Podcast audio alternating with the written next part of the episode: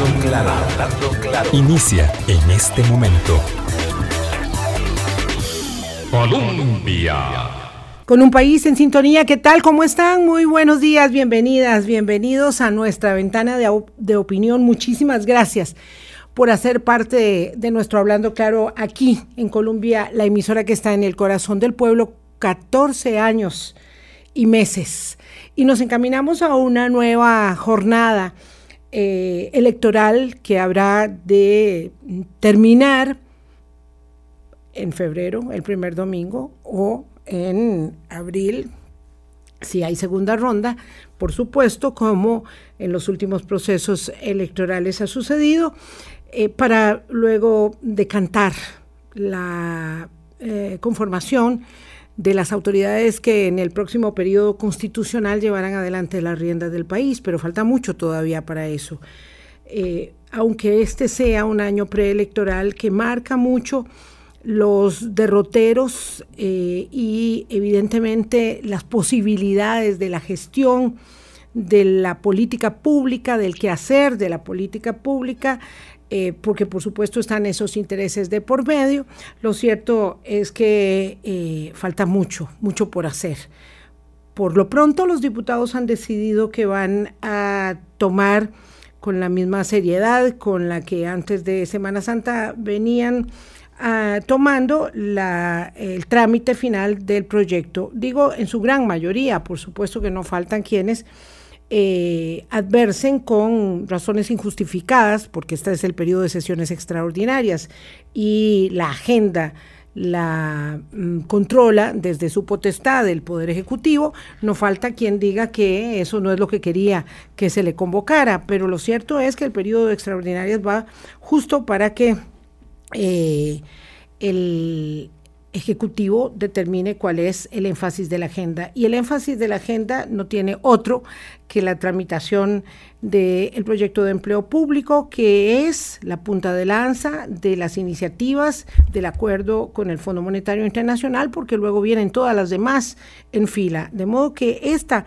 este periodo tan intenso ya de aguas electorales se tiene que, sí o sí, navegar con los proyectos eh, del acuerdo con el Fondo Monetario Internacional, no porque quedamos, queramos o necesitemos quedarle bien al Fondo Monetario, es porque necesitamos resolver los temas eh, de la consolidación de las finanzas públicas, más allá de que nos guste o no, porque algunas de las decisiones que tenemos que tomar son eh, en verdad tragos amargos. Pero bueno, por ahí se decantan la circunstancia es que van a quedar muy expuestos quienes quieran eh, ganar el favor eventualmente, ¿verdad? Porque una cosa es decirse precandidato y otra cosa es ser precandidato formalmente inscrito en un partido político. La cosa es que habrá de dirimirse eh, eh, con mucha claridad para eso la observancia, y la rigurosidad del trabajo periodístico, a quienes lo hacen con seriedad y rigurosidad eh, y ética, mm, quienes están en, la tarea de legislar y quienes en la tarea de escabullirse de las obligaciones de la legislación. Ya está aquí con nosotros don Gustavo Araya, por eso yo estaba haciendo esta introducción mientras se acomodaba en el micrófono. Muy buenos días, Gustavo, qué gusto saludarte nuevamente. Espero que hayas pasado unos días eh, eh, de descanso en esta, en esta Semana Santa. Buenos días, Vilma. Muchísimas gracias. Igualmente, espero que la hayas pasado bien. Igualmente que la hayan pasado bien todas y todos tus seguidores acá en la radio y en las redes sociales. Usted no sabe la alegría que tengo, porque bueno, yo me fui de vacaciones hasta el jueves, eh, antes no podía, y pues regresé ayer, por eso Álvaro ayer estaba aquí al frente, al frente del timón. Eh, porque decidí no jugármela el domingo, porque a veces ya a uno se le va la comida por lo servido con el estrés de la, de la, del regreso, entonces más rico venirse ayer a las 7 de la, de la mañana eh, que, que, el domingo. Pero bueno, lo cierto es que la alegría es que finalmente, ¿verdad? Esto lo voy a compartir con todo el mundo porque he sido necia, este, ya tengo cita para la vacuna. Entonces, claro, imagínese usted que eso fue el jueves santo. Yo caminando hacia, hacia Ubita, que es eh, un paraíso al que me gusta asistir porque encuentro ahí afectos muy, muy cercanos a mi corazón. Estaba yendo para Ubita cuando me dicen hay que empezar a llamar a Levi's para pedir cita y yo nada más llegué y empecé a pegarme del teléfono. Luego vino este, esta confusión con la caja que dijo que no, que no había que llamar, que no era cierto, que era mentira. Pero no, ahí eh, la Junta de Servicios de Salud de Curridabat, la organización es, pero bueno, de verdad mandada a hacer. Bueno, tengo cita de hoy en 8. El martes a las 12 del día no me busquen, no me llamen, no, nada. Voy a estar en el EVAIS haciendo fila como corresponde porque esa es la hora de mi cita. Y, entonces estoy muy contenta porque, bueno, todos eh, podemos ir eh, este, también apostando a la celeridad o a la, em, em, digamos, eh, sí, a la celeridad de la vacunación, porque vea, 160 mil prácticamente dosis, 159 mil entre las que llegaron anoche de Pfizer y las que llegan hoy de AstraZeneca, que son mediante el mecanismo de COVAX. Entonces, ya uno puede ir observando, y la caja va a dar hoy rendición de cuentas al respecto, que vamos a poder acelerar, como en efecto se ha esperado con, tanto anhelo e impaciencia, la vacunación, eh, porque tenemos estas dosis, eh, es un cargamento importante, más de 100 mil dosis de, de Pfizer que llegaron ayer, más 43 mil hoy de COVAX y em, se había dicho que entre finales de abril y principios de mayo vendrían las primeras 200 mil de la negociación directa con eh, AstraZeneca porque las de COVAX es un mecanismo de la Organización Mundial de la Salud con la Organización Panamericana de la Salud que ellos compran, ¿verdad?, para proveer a los países y mediante ese mecanismo accedemos también a vacunas de AstraZeneca. Mañana vamos a hablar en extenso del tema y el jueves también probablemente, pero bueno, mientras tanto eh, nos enfocamos no solamente en la, en la esperanza, la ilusión y la expectativa de aumentar la vacunación, sino en el énfasis que hay que tener en eh, respecto del hecho incuestionable de que los casos están aumentando, eh, la ocupación hospitalaria también, y hay que tener mucho cuidado. Don Gustavo, a lo que vinimos. vinimos. a hablar de política porque se movió eh, la semana pasada, evidentemente, el anuncio de la em, aspiración a la inscripción de don José María Figueres, este movió eh, las aguas en Liberación Nacional. Sale la aspiración, yo creo que es así muy sorpresiva, de doña Linet Saborío, algo se había dicho, pero no era nada en firme, de doña Linet Saborío ex vicepresidenta de la República, ex directora del organismo de investigación judicial. Eh, cuando fue vicepresidenta además tuvo muchas tareas, que acometer, entonces fue ministra de presidencia, fue ministra de planificación, bueno, era todóloga doña Linet, entonces este ahora aspirará a la precandidatura, parece, del Partido Unidad. Y voy a poner parece, porque de verdad que por el momento todos son aspirantes a aspirar. ¿Está bien decirlo así? Hay una mayoría de aspiraciones a aspirar eh, porque además las condiciones entre los, dentro de los propios partidos políticos es, son, son, son, condiciones muy complejas. Em, digamos, no es para nada sencillo, por ejemplo, aspirar en un partido de unidad social cristiana con la situación interna, y me refiero con la situación interna aún cuando ya está relativamente definido el, el, campo que ocupa el Partido Unidad Social Cristiana, pero en el que son 40 millones de colones la candidatura, No se lo salta uno muy fácilmente. Igual en el Partido Liberación Nacional, donde son 29 millones de colones, pero más allá, digamos, de la situación en ambos partidos, que tiene que ver un poco también con la inscripción, el tema financiero, es el tema organizacional, pasando, no olvidemos, Vilma, que el, Partido Unidad Social Cristiana recientemente pasó una asamblea nacional en la que discutían, por ejemplo, el hecho de si eh, iban a una coalición o no.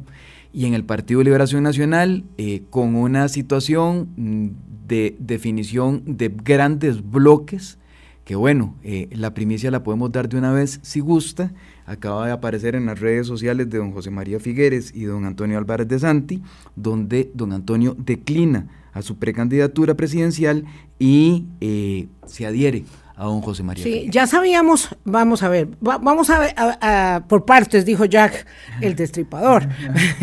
este, ya sabíamos, eso era una cosa que yo quería que dejáramos claramente establecida, que don Antonio Álvarez de Santi no se iba a inscribir. No, eso era una, una no inscripción. Exacto, él era un aspirante a la aspiración. Exacto. Eh, pero ni siquiera una, era aspirante a la aspiración. Vamos a ver, cuando don eh, Antonio Álvarez de Santi solicita la cita, ya se sabe que no se va a inscribir.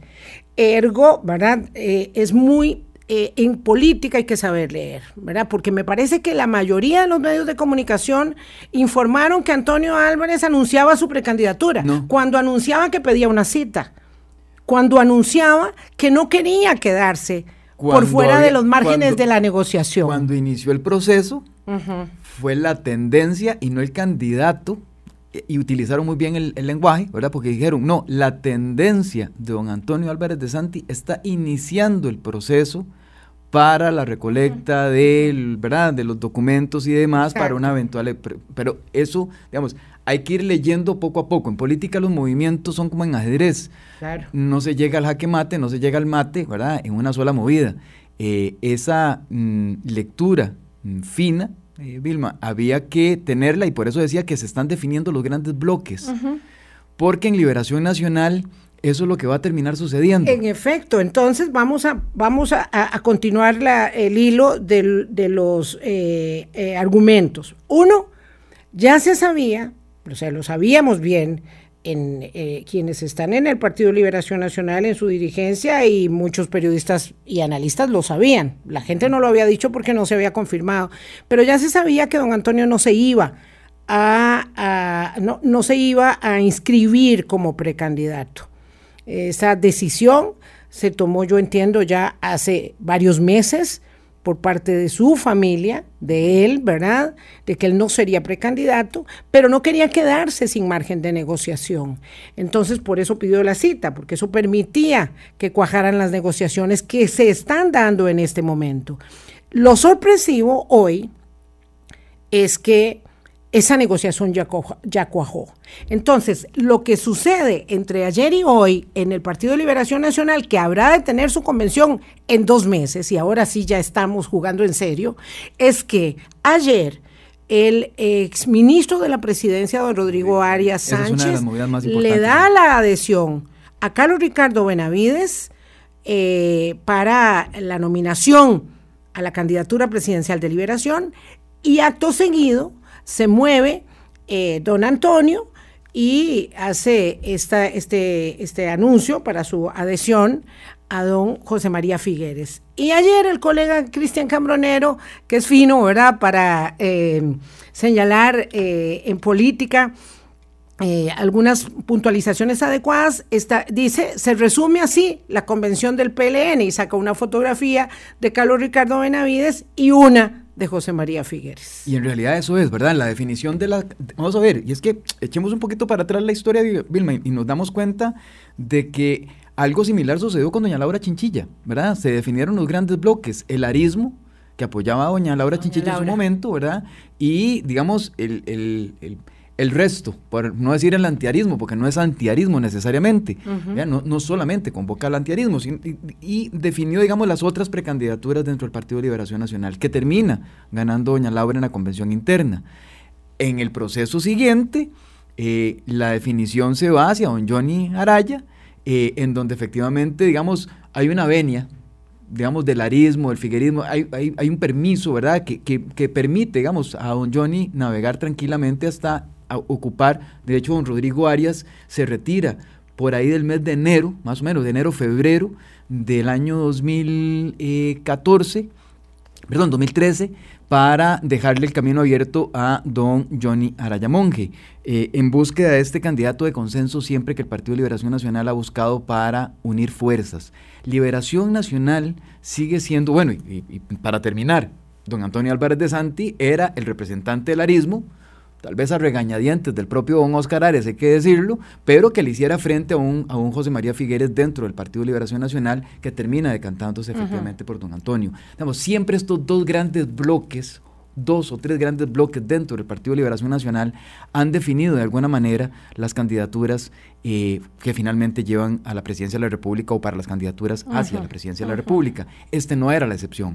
Los movimientos de el candidato de consenso, don Oscar Arias, que lo falla, con, y todavía estrepitosamente más con doña Rebeca Greenspan, el movimiento... A quien no le pregunta. A quien ni siquiera A quien no le consulta si está de acuerdo en que sea su eh, nombre el que corra. Exacto. Eh, además, la otra intención de que no hubiese o que hubiese, digamos, la posibilidad de no realizar los procesos internos de distritales y cantonales para llegar a la Asamblea Nacional, que también tenían el mismo principio de hacerle oposición al figuerismo, bueno, termina definiéndose esta semana cuando efectivamente José María Figueres define su candidatura y ayer don eh, Rodrigo Arias eh, le da básicamente su apoyo a don Carlos Ricardo Benavides. Ya quedó definida la, la, contienda interna. Sí, ya quedó definida. Ahora, vamos a ver. Claro, muy interesante. ¿El resto, el don Gustavo? Exactamente. la lectura para el resto es, bueno, cómo, cómo nos acomodamos, ¿verdad? Porque ¿Cómo nos acomodamos los demás? ¿Cómo nos acomodamos que estamos interesados. Porque como decía, bueno, no es cosa menor 29 millones de colones para la inscripción de la candidatura, que todavía hay varias personas, creo que está don Claudio Alpizar, está don Fernando eh, Zamora, está don, eh, eh, el hermano de don Johnny, don Rolando Araya. Don Rolando Araya y este, bueno, don Roberto Thompson. Y don, Guillermo Constenla. Y don, don Guillermo Constenla. y el señor Alcides, que no me acuerdo su apellido,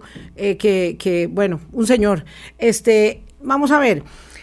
Eh, yo, yo creo que es importante porque esto para nosotros es como, como el pan de cada día, ¿verdad? Hoy estamos además disfrutando el café con, un desayuno sustancioso.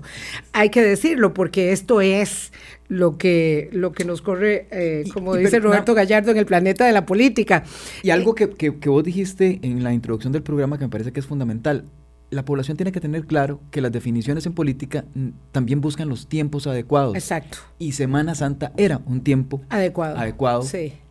El, post Semana Santa, no solamente abrir, digamos, por parte del Partido de Liberación Nacional con estas noticias, sino que además con el tema de las estafas, que se está haciendo en la, comisión investigadora son hitos importantes. Bueno, no se puede dejar de, lado que el secretario general del Partido de Liberación Nacional, don Gustavo Viales, es el presidente de la comisión que eh, investigó lo investigado.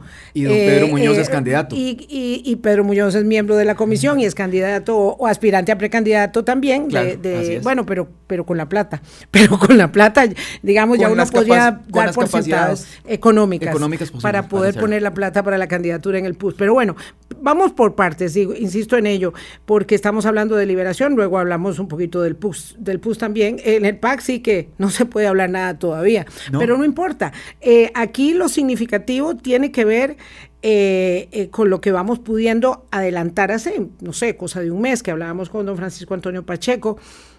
Él decía que Liberación Nacional era una nebulosa. Pero eso es pasado.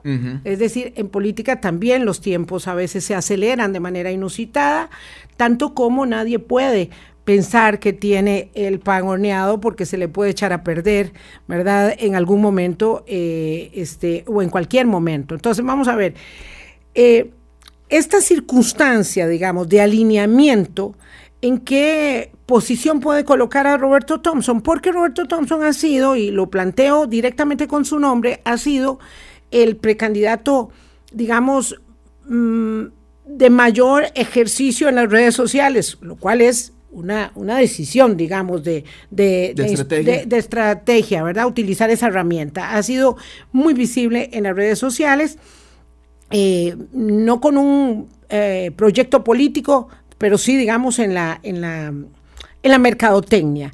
Esta circunstancia que ya daba por descontado, para el figuerismo, una adhesión del grupo de Roberto Thompson a su nominación, porque eso es parte del alineamiento, ese alineamiento se puede dar antes de la inscripción o cabría esperar que don Roberto sí vaya a la inscripción, sí vaya al juego final y termine, digamos, su negociación, su adhesión con el figuerismo después de la convención.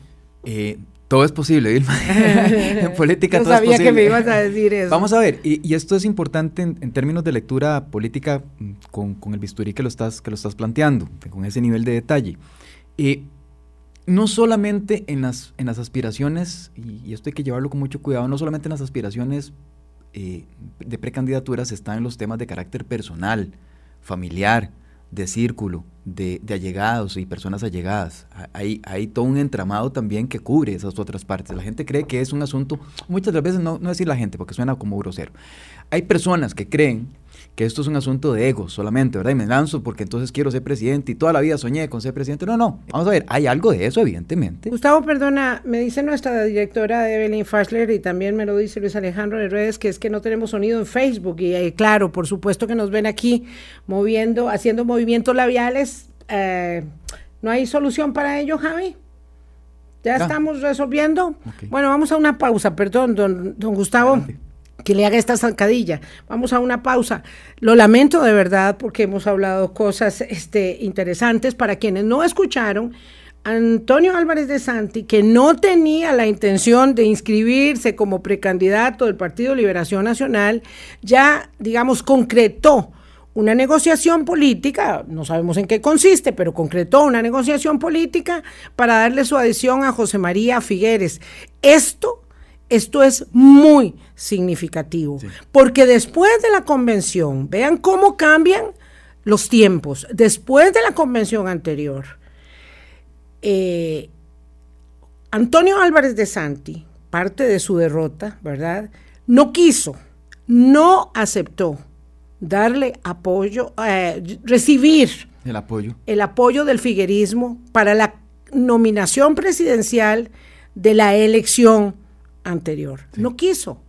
Y no fue a la segunda ronda. Eh. ¿Por qué hablamos de liberación? Porque liberación ya no puede darse el lujo de no ir a la segunda ronda. esto es un hito, no sé si tendremos, tendremos tiempo, pero esto, es un hito de los más relevantes ah, en términos políticos, digamos, de lo que podríamos esperar de cara al 2022. ya, ya, no estamos hablando aquí de primera ronda, segunda, no, no, no. De cara al 2022, esto pone en el juego definitivamente a Liberación Nacional.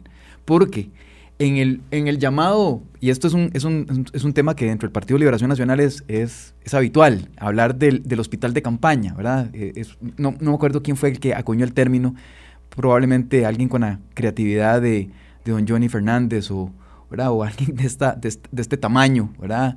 Eh, lo acuñara. Pero en, todo caso, eh, el Partido Liberación Nacional tenía la virtud de que posterior a los procesos eleccionarios internos, se reunía de nuevo, recomponía sus propias filas, tomaba en consideración, y ahí es donde entra el factor de Roberto Thompson, que ahorita lo vemos, recomponía sus filas, tomaba en consideración las participaciones diversas que existían, pero marchaba unido, hacia las elecciones nacionales. Doña Laura Chinchilla logra el 47% por encima, muy, con mucha distancia de su seguidor más inmediato, que fue don Otón Solís en 2010, precisamente porque el proceso con doña Laura fue un proceso de unión de partido muy fuerte. 2014 no necesariamente, acordémonos de que el propio don Bernal Jiménez, descanse, que el propio don Johnny Araya hicieron una campaña muy fuerte contra el gobierno de doña Laura Chinchilla en 2013. Eso no se puede olvidar. Les invito a que revisen los periódicos de la época. Y entonces, eso significa que ni siquiera reconstruyeron las bases con su propio partido. Don Johnny llegó con un partido, digamos, algo lesionado, con imágenes algo lesionadas, o un imaginario bastante afectado. Y en 2018, para las elecciones de 2018, ni que se diga de la campaña, que fue una campaña nacional. Ajá. fue una campaña nacional. Entre don Antonio Álvarez de Santi y don José María Figueres fue una campaña nacional. ¿Esta podría ser una campaña nacional el 6 de junio? Esta podría ser una campaña nacional el 6 de junio, con los cuidados, y aquí es que hay que tomar distancia, doña Vilma. Yo, digamos, eh, que digan lo que digan, no me importa, pero aquí la, la, el ejercicio, el carácter, como se llama en, en ciencia política, el carácter del ejercicio político de Carlos Ricardo Benavides es muy diferente al de Antonio Álvarez de Santi de cara a una elección interna. Entonces, un hospital de campaña con el carácter de, Carlos Ricardo Benavides, sea que gane o sea que pierda, es un Liberación Nacional unido para el 2022. No tengo la menor duda. 824, me has dejado sin habla. Don Gustavo Araya, nuestro analista, Liberación Nacional se enfila a una campaña electoral en la que no puede, independientemente de cualquier otra consideración que usted haga, en la que no puede darse el lujo de no estar sembrado para la segunda ronda, si es que no gana en la primera. No puede no estar sembrado en la segunda ronda. Ese es un lujo que Liberación Nacional no, se, puede dar. Este es el partido político histórico del país. El único, digamos, con la conformación eh, que uno lo escucha esta, lo escuché esta mañana a, Sergio Araya, por cierto, señalando que uno puede llamar como el partido histórico de la Segunda República, que emerge de la Segunda República, el único que queda. Nueve de 16 ocasiones, de 17 ocasiones que nos fuimos, nos hemos ido de elección. No se puede dar el lujo de quedarse fuera de la contienda. Vamos a la pausa y regresamos. Hablando claro.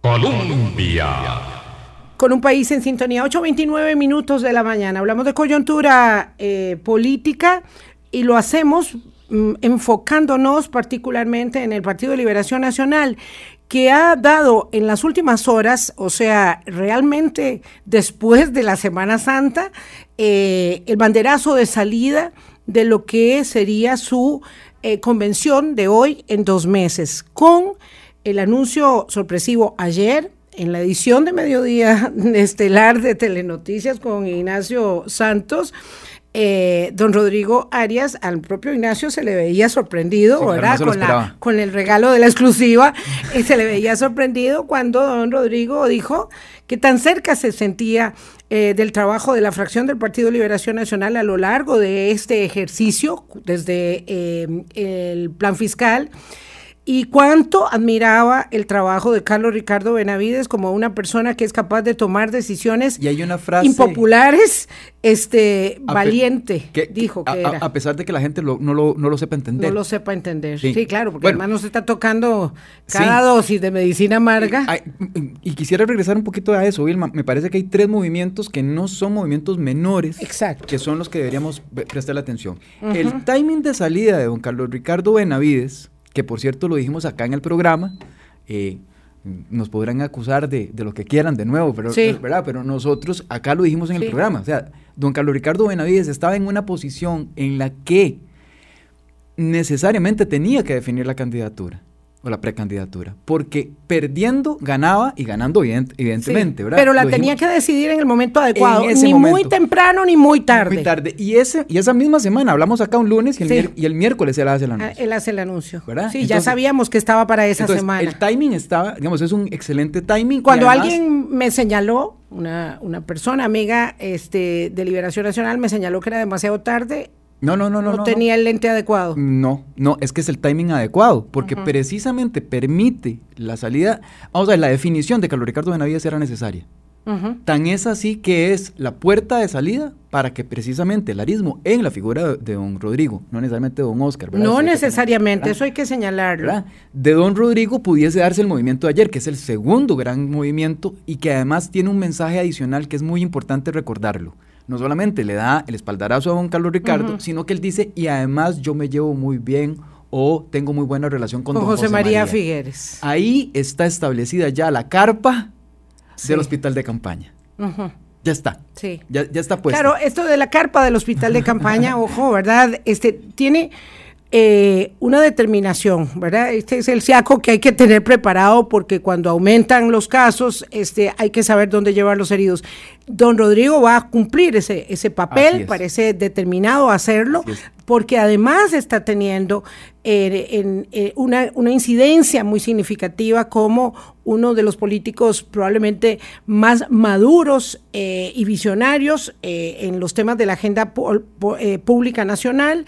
Entonces él se va preparando político de ayer, para hacer cash. Es mm, claro. de, clase. Vamos a ver, hace varias cosas, hace varias cosas, pide obviamente de nuevo la aprobación de la ley de empleo público y de los acuerdos con el Fondo Monetario Internacional. Nadie que tenga dos dedos de frente eh, va a querer gobernar este país sin un acuerdo con el Fondo Monetario Internacional a partir de mayo, aunque el gobierno de Carlos Alvarado llega bien a la acera de mayo a entregar el poder.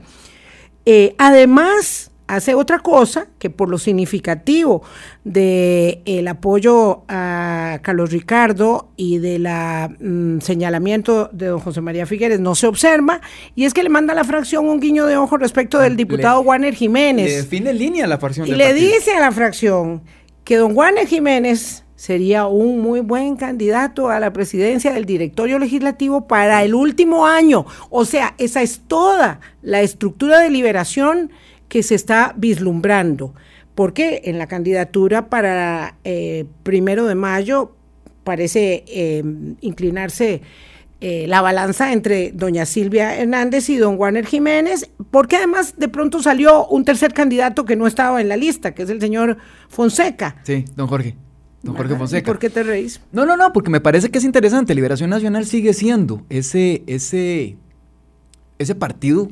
El que juega. Que juega, que sabe jugar en grandes ligas. Que cuando se lo propone, sabe jugar en grandes ligas. Que cuando se lo propone en negativo, y aquí hay un salto interesante, Vilma, que me parece eh, muy relevante en términos de, digamos, de nuevo, el carácter político. ¿Y por qué me refiero tanto al carácter político? El carácter es precisamente en qué dimensión vamos a trabajar. Una negociación siempre va a ser tensa, pero uno sabe cuál es la tonalidad, el, modo en el que lo quiere hacer, cuál es la actitud con la que la quiere asumir. La actitud con la que Liberación Nacional ha asumido en los últimos tiempos el ejercicio político había sido una actitud negativa, que no quede el PAC, que no quede José María Figueres, que no se puede hacer tal cosa, que no pasen los empréstitos, que no... Entonces, un momento, ¿dónde está el carácter de liberación nacional proponente? ¿Dónde está el, carácter de liberación nacional con una actitud propositiva? Esa liberación nacional parece que había desaparecido. Bueno, estos golpes de efecto de último momento pareciera que le dan un carácter diferente a liberación nacional. Si Antonio Álvarez de Santi, si Antonio Álvarez de Santi es capaz de darle la adhesión a José María Figueres, con quien no hacía amigas. No, no, no. Es que fue, fue desgarrador lo que pasó después de la convención. Eh, Antonio Álvarez no quiso no quiso reunirse, no quiso aceptar a la dirigencia figuerista. Figueristas a la última hora fueron a votar por Antonio Álvarez de Santi porque son, digamos, verdes de hueso, ¿verdad? Eh, de hueso total y, y, fueron a votar, pero con un enorme resentimiento y un gran dolor. Y hubo quienes ni siquiera fueron a votar. Y el figuerismo fue, fue eh, como tratado como paria de la victoria de Antonio Álvarez de Santi. Entonces, que Antonio Álvarez de Santi ahora le dé el respaldo a la candidatura de José María Figueres, argumentando, ¿verdad?, según su propia elaboración en, en, redes sociales, que estamos en los tiempos de la pandemia, que no es momento de divisiones en la familia liberacionista y que entonces, digamos, es como un acto de contrición que llega cuatro años después. Y de qué interesante, porque entonces el carácter que ha tenido Liberación Nacional hasta el momento, que había sido de negación, por ejemplo, las políticas públicas que el gobierno había impulsado, podría cambiar. Rodrigo Arias ha sido uno de los que ha dicho, no, los empréstitos, por ejemplo, del, del BCE tenían que aprobarse, el BID, perdón, tenía que aprobarse. Y no se aprobaron. Y no se aprobaron. Entonces, el Liberación Nacional, que está definido. Y, parte de los diputados de Liberación Nacional no aprobaron esos empréstitos. Eh, podemos decir lo que quiera, pero digamos, en el, en el carácter del ejercicio de la política de don Warner Jiménez, es, un, es una persona de conciliación, es una persona de entendimiento, es una persona sí, ese es su talante. Ese es su talante, ¿verdad? Entonces, si un Liberación Nacional. Si alguien dice que es demasiado, demasiado joven para ser presidente de la, de la Asamblea Legislativa, ¿usted qué le diría? Eh, tiene la suficiente experiencia. Don Warner, yo creo que no es un tema de edad, no es un tema de, años, eh, es un tema tema de ejercicio político y creo que lo ha sabido jugar. Uno podría no estar de acuerdo con sus posiciones, pero eso no tiene nada que ver con que efectivamente tiene una madurez suficiente para alcanzar la presidencia de la Asamblea Legislativa. Don Antonio Álvarez de Santi ya no es un oportunista, me consulta aquí mi colega. Vea, en, política siempre hay que dormir con un ojo abierto. O sea, no hay nada que sea al azar. Todo tiene, digamos, una marca de interés. Exactamente. Don Antonio sabe perfectamente pareciera que así es, y se, desprende del documento en, el que sabe que en la definición de los grandes bloques estaba quedando por fuera. Claro. Y entonces esto es una manera de no ir a convención, de no desgastarse, de jugar seguro y de tener una cuota ya negociada, prenegociada con un candidato que probablemente dentro de las filas del Partido de Liberación Nacional pueda ganar. Claro, evidentemente puede ganar. Eh, de, eh, acuerdo con, el, mismo decir de don Oscar Arias, ¿verdad? A don José María no le daban los números afuera de Liberación Nacional, adentro le siguen dando. Entonces... Eh, claro, el, tema es que Liberación no necesita solo ganar la convención, necesita ganar la elección. Pero, la pero, pero no hay un paso y Yo diría un poco más, también esto se puede, puede sonar a adición, pero que suene a lo que suena. Eh, yo diría que además Liberación necesita ganar la elección. Liberación Nacional necesita un proceso interno que no lo desgarre. Y por eso creo, de nuevo, que la figura de Rodrigo Arias dándole la, dándole la adhesión, no, porque no ha, no ha, hecho una adhesión, pero dándole, digamos, el espaldarazo a Carlos Ricardo El espaldarazo que le dio ayer. Que ha tenido y se le ha criticado mucha cercanía con gobierno, y eso es importante, el hecho de que él mismo haya señalado de que él tiene cercanía con el figuerismo, definitivamente apunta a un liberación nacional unido. Y entonces, en ese sentido, eh, Liberación Nacional sabe que si no va unido y si tiene una convención desgarradora, 2022 se le aleja. Tiene que tener una convención de una altura diferente. Sí, el hospital de campaña, entonces, este, para cerrar esa idea de, segmento, tiene que ver con cómo se restauran eh, las divisiones y las heridas. Pero me quedé sin saber entonces si don Roberto Thompson va a inscribir su precandidatura eh, o va también a alinearse eh, alrededor de don José María, de don José María Figueres, porque nadie va a pensar que Roberto Thompson se va a alinear con don Carlos Ricardo Benavides, porque se sabe que son enemigos políticos muy, muy abiertos. Eh, eh, bueno, como nos pudieron haber criticado hace 15, 22 días de que estábamos con la fracción de don Carlos Ricardo Benavides, que nos digan hoy que somos con Roberto Thompson, no importa, vamos, vamos en, asesoría política directa. ¿Qué, ¿Qué esperaría yo de una estrategia de Roberto Thompson? Que no, o sea, que, que siga con su precandidatura que efectivamente un 5, un 10, un 15% que logren una votación es mucho más de lo que hoy tiene, que es una nebulosa, no sabemos cuánto, cuánto pesa Roberto Thompson hoy dentro del Partido de Liberación Nacional, ya. pero si, las, si tiene un 5, un 10, eso ya le permite una negociación dentro del propio partido, y a eso me refería cuando... ¿Y puede ser esa negociación antes o después de la inscripción formal? No problema, es más, podría ser con la inscripción formal y yéndose hasta las últimas consecuencias. Mm porque ese peso, ese peso lo deja ya definido con, la, con el pie en la puerta para las próximas elecciones de 2026 y Roberto tiene. O sea, puede darle la adhesión antes o en la noche de la convención o el día siguiente de la convención, pero que le va a dar la adhesión al figuerismo, se la dará. Se la da, pero se la, entonces se la da al figuerismo, digamos que fuera el figuerismo, ¿verdad? Ajá. Digamos que fuera el figuerismo, que decide por esa opción si gana el figuerismo, que ese es uno de los escenarios automáticamente queda definido como el adversario de Carlos Ricardo Benavides para un proceso 2026, automáticamente. Ah, ok, claro, porque don, Roberto está haciendo camino. Claro, y si no, siempre fue el adversario de Carlos Ricardo Benavides en las internas. Sí. Porque jugó en las internas contra Carlos Ricardo Benavides también. No solamente era contra el figuerismo, era contra Carlos Ricardo Benavides. Entonces, el escenario para don Roberto es continuar. Vamos a ver si fue esa estrategia, ¿verdad? Es un continúe hasta las últimas consecuencias para ver el peso relativo que tiene, perdiendo gana, porque ya define su peso dentro del Partido de Liberación Nacional y ya puede amalgamar un grupo. Hoy se dice que con él está el municipalismo. Bueno, ahora vamos a ver si efectivamente el municipalismo está o no con don Roberto. Y es un tema interesante, de definir ya los bloques que están dentro del Partido de Liberación Nacional. Eso me parece que es... ¿Qué, pasa? Perdón, voy a ir a una pausa, pero evidentemente no me lo perdonaría eh, eh, los oyentes que están siguiendo con tanta atención las elaboraciones argumentales de Gustavo Araya, si no le pregunto qué pasa con Fernando Zamora, qué pasa con don eh, Rolando Araya, qué pasa con Claudio Alpiza, qué pasa con esos otros precandidatos. O aspirantes a precandidaturas. Suena, suena complicado, pero una vez que se definen los grandes bloques, eh, tienden a, digamos, pasarles por encima. Es decir, en 24 horas se llevaron un golpazo, varios golpazos. generalmente son demolidos ya por los grandes bloques. 8.42, hacemos una pausa, regresamos. Hablando claro. Colombia.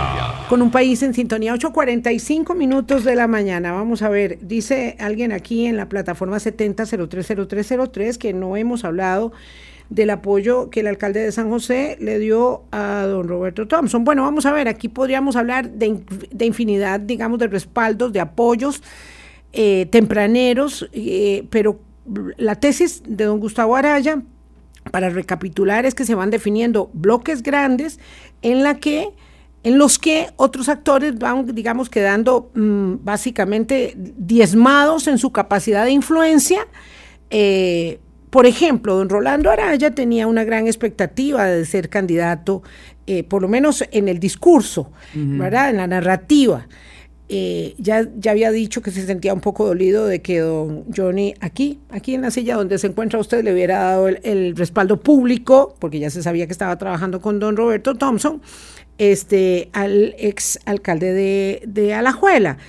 Eh, y actual diputado, pero lo cierto es que esos se van a ir definiendo alrededor de esos grandes bloques. En, política no hay, eh, vamos a ver, don, yo siempre lo he dicho, eh, esto es Maquiavelo 1.1, ¿verdad? en política no hay amistades, en política no hay familiaridad. Esto no, no se trata de eso. No, no, es que, vamos a ver, no es que sea, tampoco es que vaya odio, ni mucho menos en ese sentido, ¿verdad? Pero hay que tener claro que don Oscar Arias colocó, por ejemplo, a don Rodrigo Arias como su ministro de la presidencia, porque don Rodrigo Arias es un operador político de muchísimo, muchísima, muchísima altura. Estamos hablando de un personaje que define precisamente procesos internos y nacionales. Entonces, eh, sí, es el hermano de don Oscar, sí, sí, pero lo puso porque es un operador político de esa estatura. Entonces, eh, Aquí el asunto es que don Rolando Day también tiene que saber que esto es política. Don Johnny tiene que jugar más allá de un tema de consanguinidad, ¿verdad? En un tema de ejercicio de capacidades políticas. Pero no pudo, digo, vamos a ver, probablemente no la vio venir. No. ¿Cuánta gente pudo haber advertido que Antonio Álvarez de Santi le iba a dar una adhesión anticipada tempranera a José María Figueres? Muy pocas. Muy pocas. Muy pocas y, muy pocas, vamos a ver, nadie. Y las pocas que lo hicieron, lo hicieron con base en algunos elementos que evidentemente se podían haber leído en el ambiente o, ¿verdad?, por cercanías con. Pero. Ahora, esta, esta negociación tiene, digamos, toma y daca, ¿verdad? claro. Este, uno podría pensar que hay, eh, digamos, puestos eh, que se adelantan, compromisos que se adquieren para que pongas aquí a fulano y allá a sutano o a sutana. Eso, digamos, es parte de una negociación de este calibre. En términos marxistas se negocian dos grandes cosas, ¿verdad? Se, negocian elementos objetivos, que sería, digamos, bueno, puestos, por ejemplo, eh, eh, proporciones en nombramientos, incluso diputaciones y demás, o gabinete traído a, tiempo presente. Claro, claro y se negocian, de nuevo, en, marxismo existen las condiciones objetivas y las condiciones claro, Eso, eso no es nada del otro mundo. Es decir, vamos a ver, si la esposa de don Antonio Álvarez de Santi, la politóloga muy reconocida, doña Nuria Álvarez, eh, mm, Nuria Marín, este, perdón, doña Nuria Marín Raventós, no debo este, decir el apellido de casada, es Nuria Marín Raventós, es, es eh, no es que no deba decirlo, pero ella tiene sus apellidos, eh, es, eh, digamos, canciller de la República o vicepresidenta de la República. Es, por Eso es parte de la negociación. Claro, es por condiciones objetivas, porque hubo una parte de la negociación que así lo,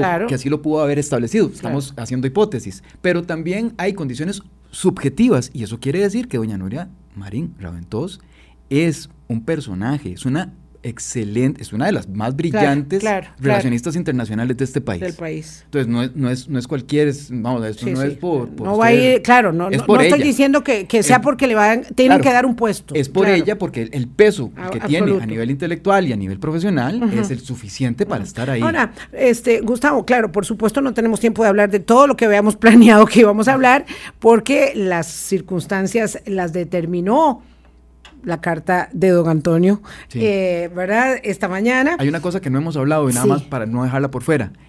El, digamos, el valor político que esto significa para el propio José María Figueres.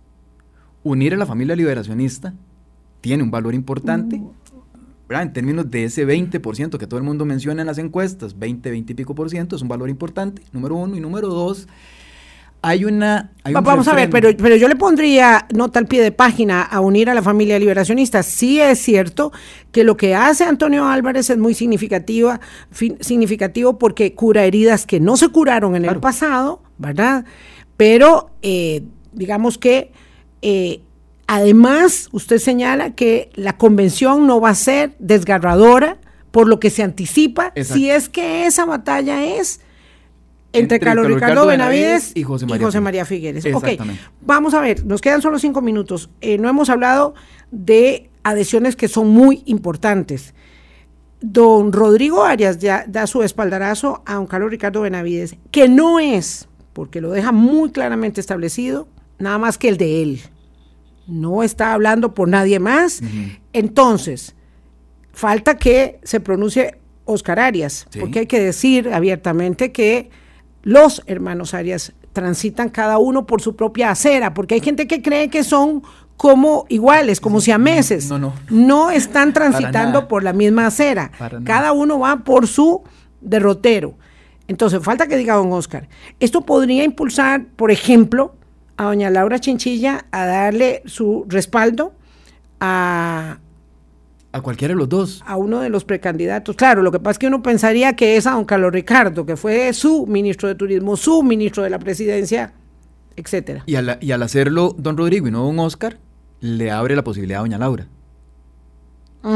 claro, claro. Se van a decantar en las próximas horas, semanas. Probablemente tienen tiempo, Wilma, digamos, en términos Pero ahora yo, digamos que no hay nada más que esperar que se cumplan los plazos de la inscripción que se vence en el domingo 18. En esto, yo siempre utilizo la, Liberación. la metáfora del, del, del, sisma, ¿verdad? Esto es un terremoto importante, esto es un, esto es un temblor de seis puntos, ¿verdad? Seis, siete puntos dentro del Partido de Liberación Nacional. Esto reacomoda muchísimas cosas, pero quedan enjambres. Entonces, el resto de los acomodos son acomodos menores, pero tienen tiempo para darse. Eh, para precisamente no... Igual, don Fernando Zamora, que ha durado, no sé, lleva años en la aspiración de la precandidatura. Sí, don Fernando, don Guillermo Constenla. Don Guillermo puede estar todavía, digamos, en una posición igual que la de don Rolando Araya, en donde prefiera llegar hasta las últimas consecuencias para poder, digamos, ver cuál es su peso real. Pero, digamos, candidaturas como la... O sea, poner la cuota de los 29 millones para jugar. Para jugar, exacto. Un 1, un 2% es mucho más de lo que tienen hoy. Hoy no se sabe cuánto vale la moneda política de ellos. Por tampoco vale la pena, sí. De ahí es que eh, eso les da algún nivel de cuota, finalmente. Eh, y Pero habían otros aspirantes a la precandidatura que siempre se vieron como interesados en, ser diputados, por ejemplo. Bueno, esas son las que se van a decantar, esos son enjambres Pero para eso no necesariamente hay que No hay que llegar a las. Dios guarde, ¿no? Porque esos 29 los ocupa por otra cosa, ¿verdad? Para 29 millones se ocupan para hacer campaña. Para hacer la campaña diputadil, exactamente. Y si van a encabezar papeleta, con mucha más razón, ¿verdad? San José, un Cartago, un Alajuela, un Heredia, que son eh, provincias muy disputadas que seis diputados pidan al presidente de la República y al Ministerio Público que, que destituya al Ministerio Público que investigue un caso que ya fue juzgado por los tribunales y al presidente de la República que destituya a don Otón Solís, este, eso, ¿eso tiene alguna importancia ya? Sí, eh, sí, sí, lo tiene porque efectivamente Liberación Nacional es un, es un animal muy grande que sabe jugar en muchos terrenos al mismo tiempo y debe hacerlo, ¿verdad? tiene ese, ese tamaño, ese peso. Eh, esto define. De esos seis diputados de Liberación era don Gustavo, me parece. Don Gustavo Viales. Sí. Yo creo que De los seis diputados que le piden al presidente, la sí, digo, solo uno. Sí, sí, sí. Sí, sí. Eh, los demás eran de otras tiendas también. Hay, hay tres cosas que me parece que quedan definidas para las próximas, las próximas dos semanas, por lo menos, ¿verdad? Antes del primero de mayo, que nos va a quitar todo el tiempo. Además, este, que es otra redefinición importante. Eh, lo primero es ver qué pasa con las precandidaturas, las pre-precandidaturas, ¿verdad? Efectivamente, esa es una. Dos, los personajes históricos de Liberación Nacional, y me refiero no históricos por viejos, sino históricos porque tienen un peso relativo importante, doña Laura Chinchilla, otros, eh, ¿verdad? Eh, candidaturas que han sido, digamos, diputados relevantes dentro del Partido de Liberación Nacional. Y un tercer elemento es que esto falta por ser digerido, Vilma, y esto de la opinión pública le va a tomar un ratito un ratito grande, ¿verdad? Ver lo que pasó. Ver lo que pasó y hay que efectivamente ver el peso relativo que esto tiene en términos de valor político para una candidatura, en este caso particular, de José María Figueres, pero también, y esta es la parte más interesante, qué pasa en las otras fuerzas políticas. Porque la lectura de un Pedro Muñoz, de una Linet Saborido, de un Erwin Macizo, ¿verdad? Es muy diferente ahora con un Liberación Nacional en otra perspectiva que la que tenían. O la de un PAC, o la de una cuarta opción que podría ser, ¿verdad? Que se, han mencionado varios nombres, Rodrigo Chávez, Mario Redondo y demás. ¿Qué pasa con esas otras? Lo dejamos para la próxima, para el próximo café. Con todo gusto. 8.55 en punto de la mañana nos tenemos que retirar. Eh, la agenda quedó inconclusa pero suficientemente interesante para saber que lo que pase de hoy en dos meses, el domingo 6 de junio, puede determinar en mucho, ¿verdad? Lo que ocurrirá en los próximos cuatro años. Que la pasen bien. Chao. Hablando claro, hablando claro.